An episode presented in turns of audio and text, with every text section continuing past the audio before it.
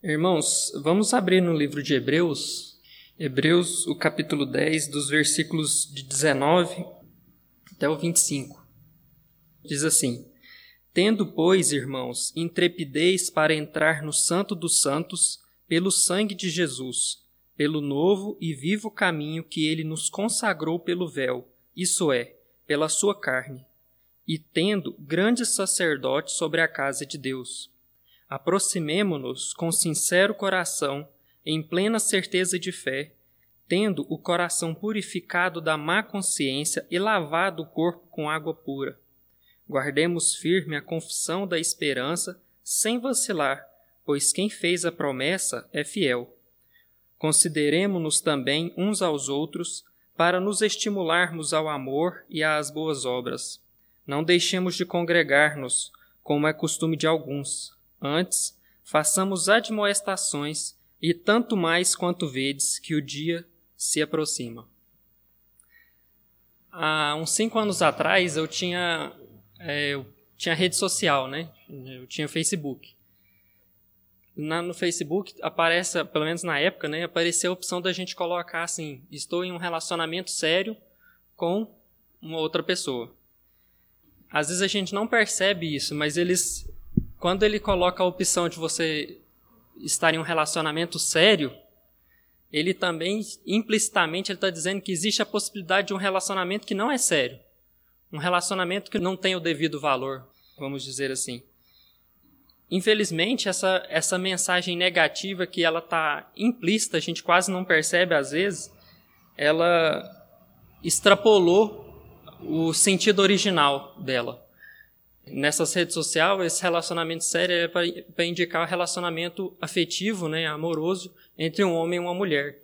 E se a gente extrapolar um pouco o sentido, a gente vai perceber que de pessoa para pessoa, às vezes tem sido aplicado isso.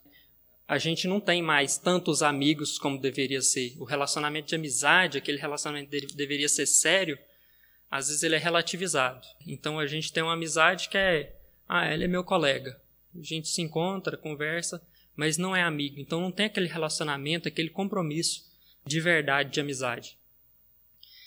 Também ele poderia se extrapolar um pouquinho mais com relação ao ser humano e Deus.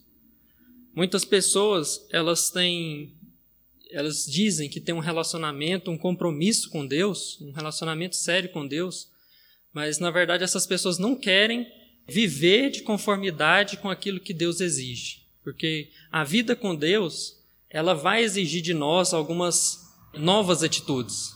O velho homem morreu e eis que tudo se fez novo. A gente precisa mudar as nossas atitudes. A gente precisa largar o pecado, abandonar o pecado. E muitas vezes a gente percebe que as pessoas querem as bênçãos de Deus, as bênçãos da salvação em Cristo Jesus, mas não querem ter um compromisso sincero com Deus. Não querem é, se esforçar na obra de Deus né, e fazer aquilo que a sua palavra determina para a gente. Interessante que o texto de Hebreus provavelmente foi escrito a cristãos judeus que foram dispersos pela perseguição.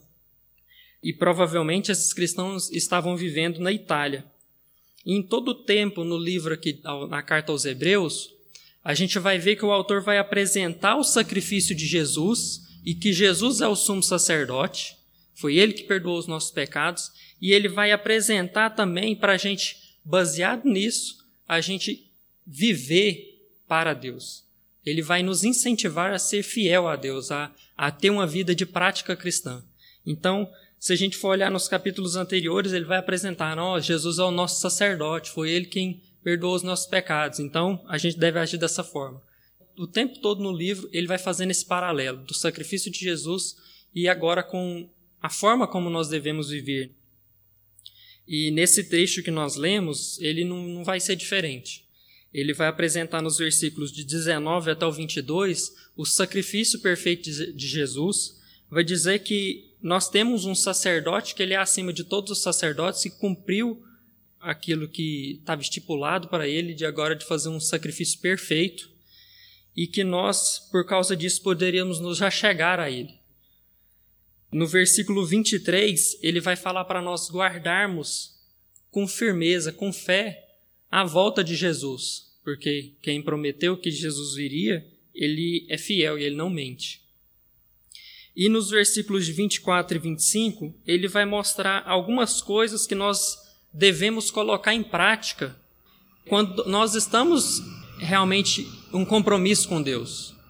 E é sobre isso que eu gostaria de tratar com os irmãos. Três atitudes de um cristão comprometido com Deus. É claro que existem muito mais coisas do que apenas três atitudes que nós poderíamos ter. Mas aqui o texto que nós lemos, ele vai tratar principalmente desses três e eu quero me ater é, somente a eles. E a primeira coisa, irmãos, é considerar uns aos outros. O versículo 24, ele vai começar dessa forma: Consideremos também uns aos outros para nos estimularmos ao amor e às boas obras. Esse considerar uns aos outros aqui traz a ideia de amizade, de um, de um relacionamento próximo. Esse relacionamento de cristão, né, que é estabelecido aqui, é uma amizade que vai além das quatro paredes da igreja.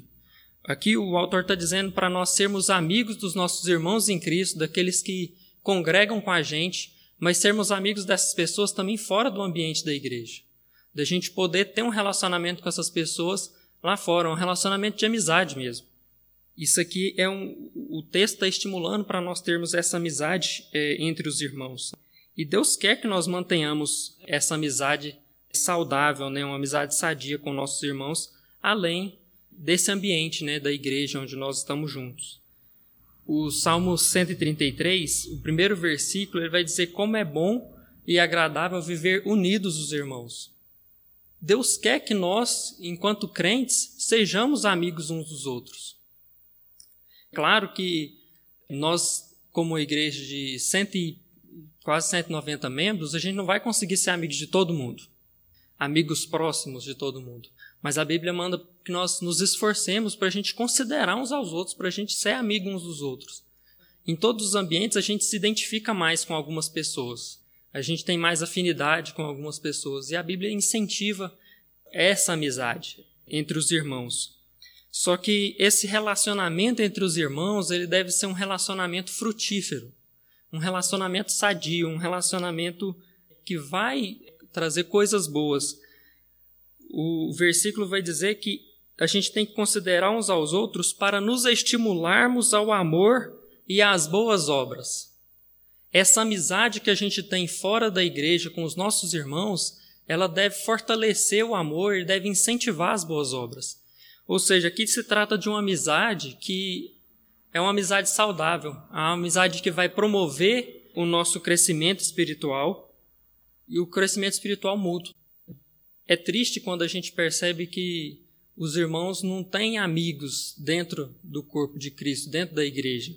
Mas talvez mais triste do que isso é a gente ver amizades dentro do corpo da igreja que não produz bons frutos.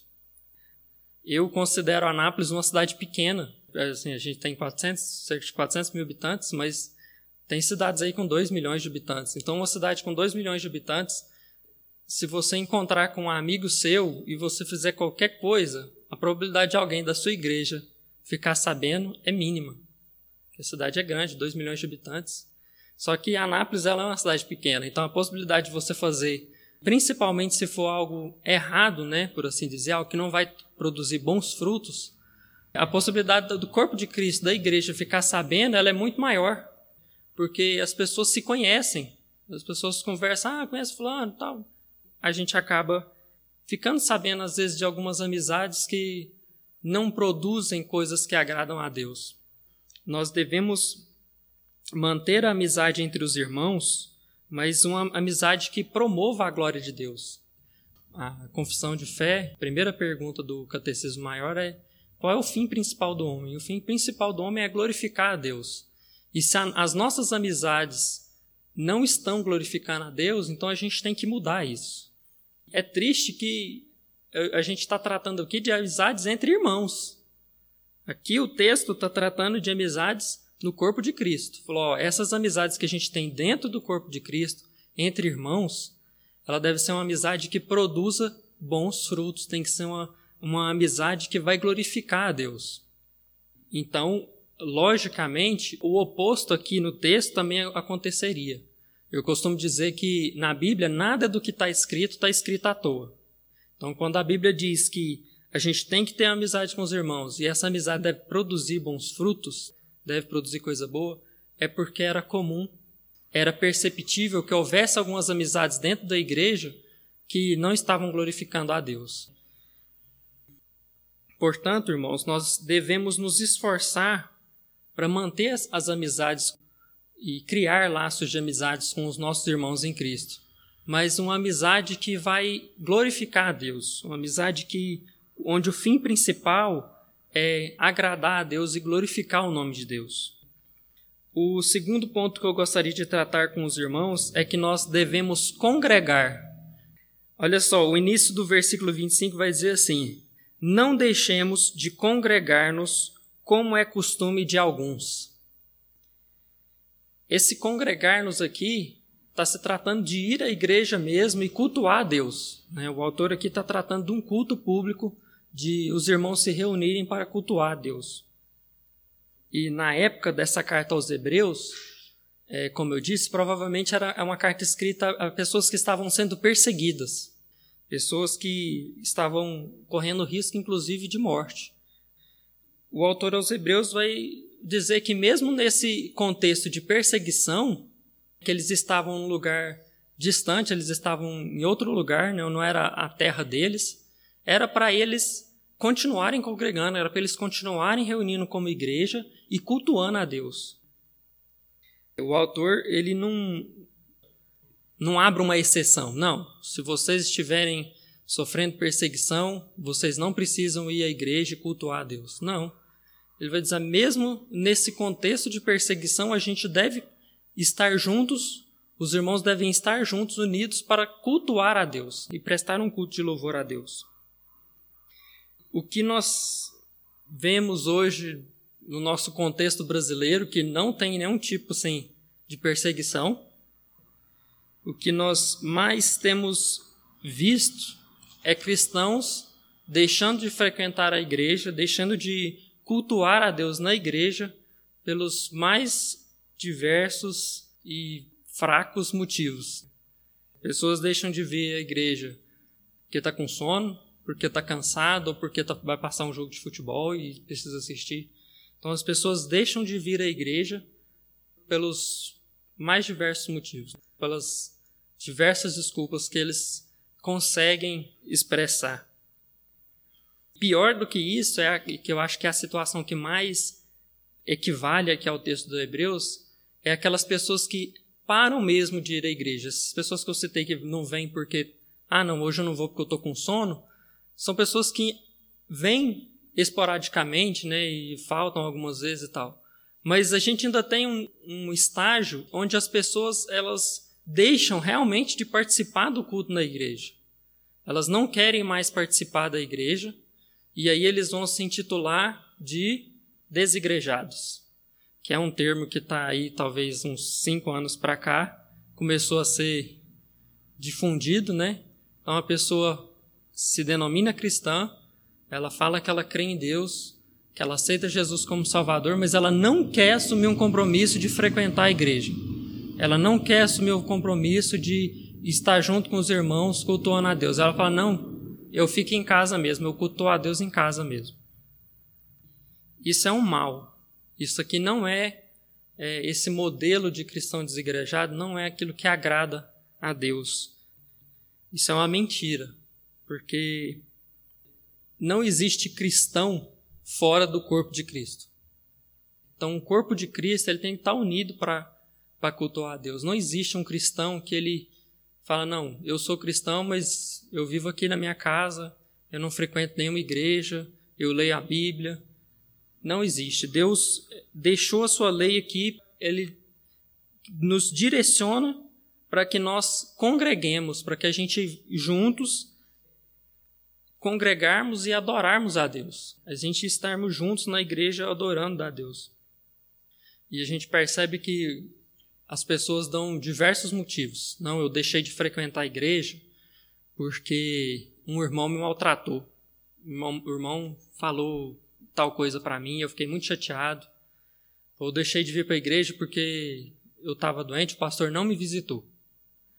Porque a igreja, não, eu percebi que a igreja tem muito defeito. Aí eu deixei de ir para a igreja. Irmãos, nenhum desses motivos, por mais que eles possam parecer legítimos, nenhum desses motivos é motivo para a gente não, para a gente deixar de frequentar a igreja, para a gente deixar de participar do culto entre, entre irmãos. Isso porque, irmãos, a igreja ela é feita de pessoas.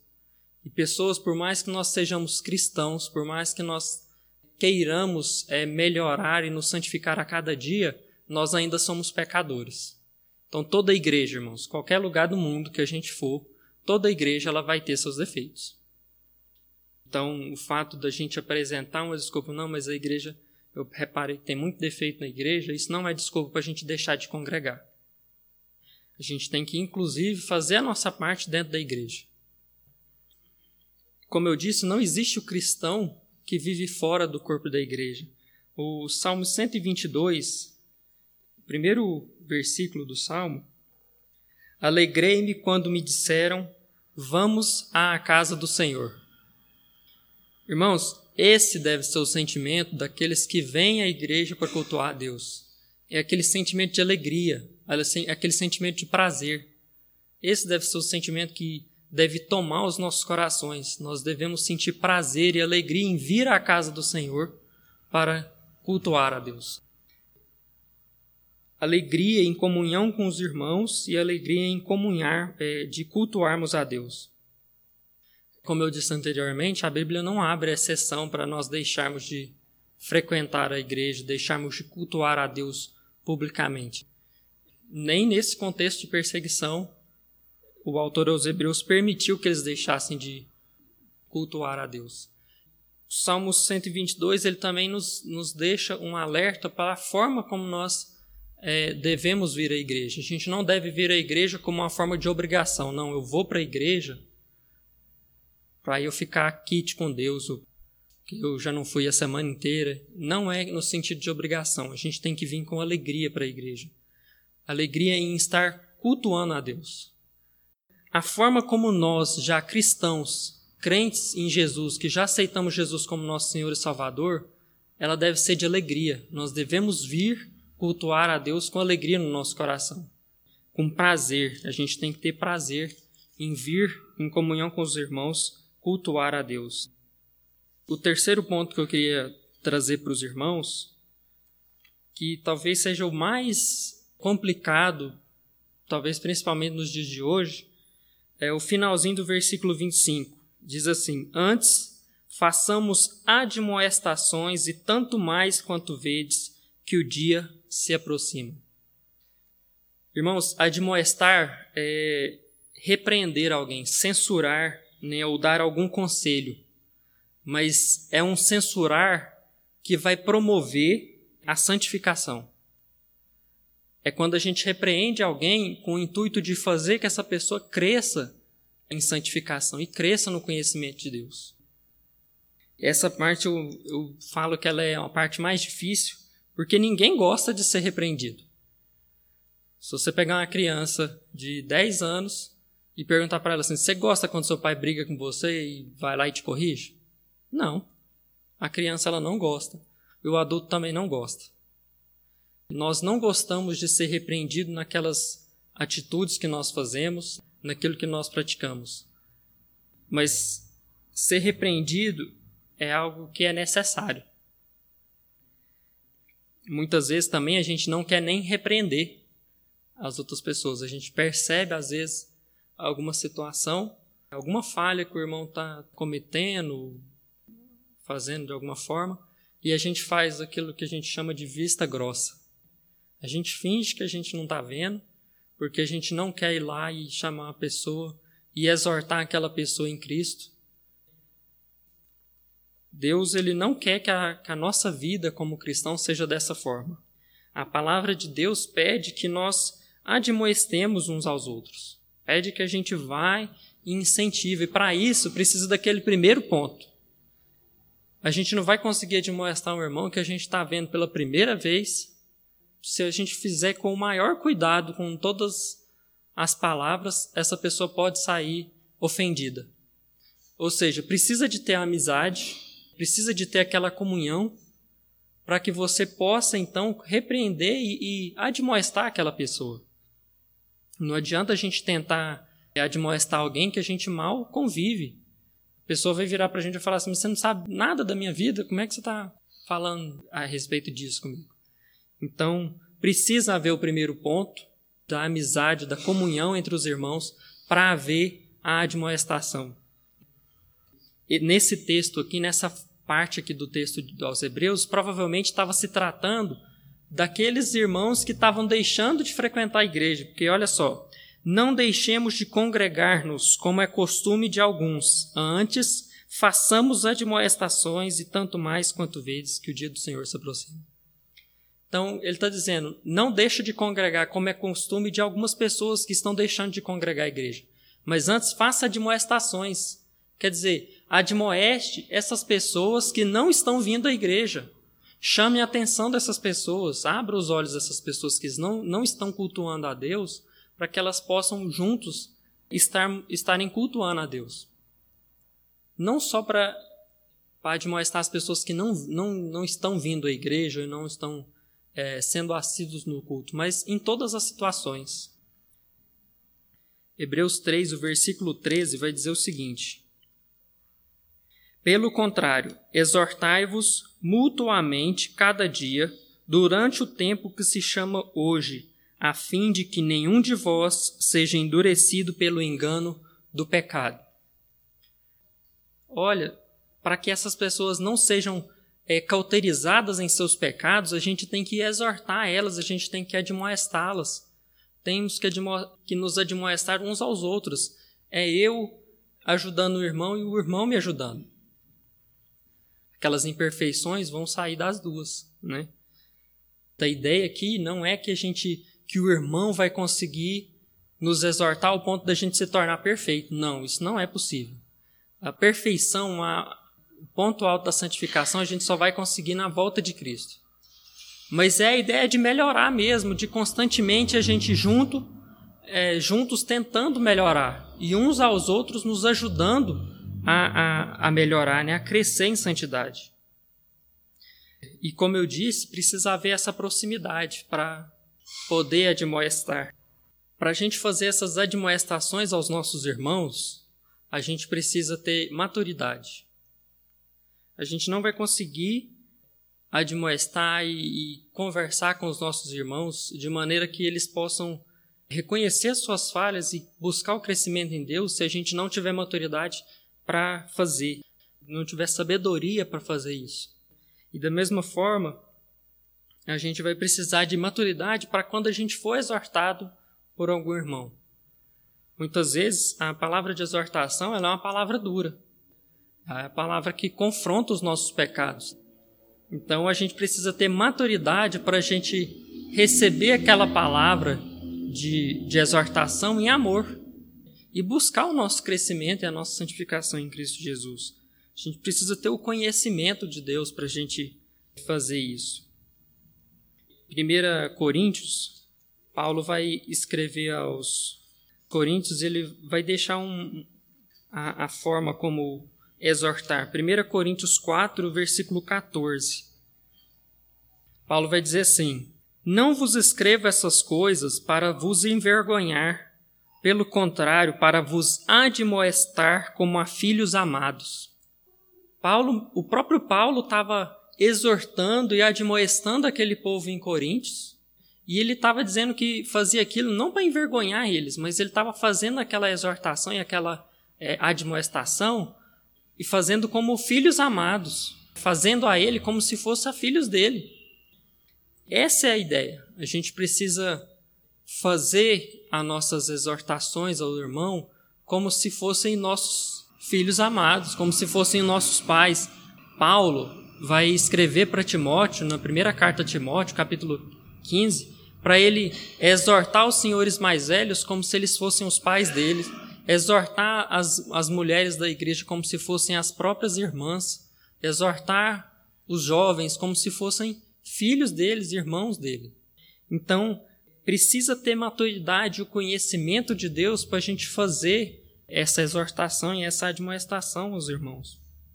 A própria carta aos Hebreus aqui que nós lemos, ela é constantemente uma exortação aos irmãos em Hebreus. Ele vai dizer o seguinte: olha, vocês têm que ser, amigos uns dos outros. Vocês precisam congregar a igreja, não deixa de congregar. Não deixem é, de exortar uns aos outros. Então, a própria carta aos Hebreus é uma carta de exortação. Para isso, a gente precisa ter maturidade, porque nós sabemos que nós somos falhos, nós somos pecadores. Por diversas vezes, nós podemos ser exortados de alguma forma por algum irmão da igreja a respeito de alguma atitude que nós temos que pode não estar agradando a Deus.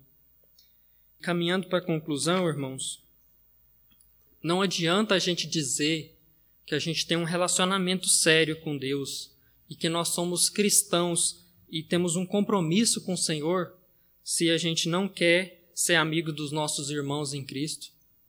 Não adianta a gente dizer que a gente tem esse compromisso com Deus se a gente não quer frequentar o culto e cultuar a Deus. E também não adianta a gente dizer que é cristãos, somos cristãos, que nós temos um compromisso com Deus se nós não queremos admoestar uns aos outros, se nós não queremos ser admoestados uns pelos outros. Deus preparou essas coisas para o nosso crescimento espiritual. E a caminhada cristã ela é cheia de dificuldades.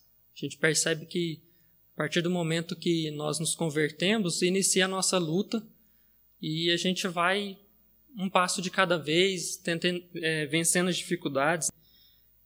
A gente vai perceber na própria carta aqui aos Hebreus que essas dificuldades, quando a gente vai enfrentar elas sozinhos, essas dificuldades elas são mais difíceis de ser vencidas. A importância dessa amizade entre os irmãos, de juntos nós estarmos cultuando a Deus e de juntos nós estarmos nos admoestando, é para que nós tenhamos um crescimento espiritual e que juntos a gente possa vencer as batalhas que a gente tem guerreado. Que nós possamos viver, irmãos, um relacionamento sério com Deus e demonstrar, através das nossas práticas, esse compromisso com Deus. Nós devemos tentar e buscar estar juntos, estarmos unidos uns com os outros, para que nós possamos crescer espiritualmente e glorificar o nome de Deus, principalmente. Vamos orar, irmãos? Pai querido, Deus amado, mais uma vez nós agradecemos, ó Pai, a oportunidade de estarmos em tua casa aprendendo sobre a tua palavra, Deus aprendendo sobre aquilo que o Senhor quer das nossas vidas e aprendendo, ó Deus, a melhor forma de glorificar o Teu nome, Pai. Ó Deus, aplique essa mensagem aos nossos corações, ó Deus. Dê-nos, ó Pai, amor pelos nossos irmãos, é, dê-nos compaixão pelos nossos irmãos, ó Pai, que nós possamos é, sermos amigos, ó Deus, uns dos outros, não apenas é, colegas, ó Pai, mas que nós possamos ter uma, um relacionamento íntimo, ó Deus, uns com os outros, um relacionamento que vai promover um crescimento espiritual e promover, ó Deus, a tua glória, Pai. Te agradecemos, ó Pai, por tudo que o Senhor tem feito em nossas vidas. Te pedimos por todas essas coisas, com o perdão dos nossos pecados em Cristo Jesus. Amém.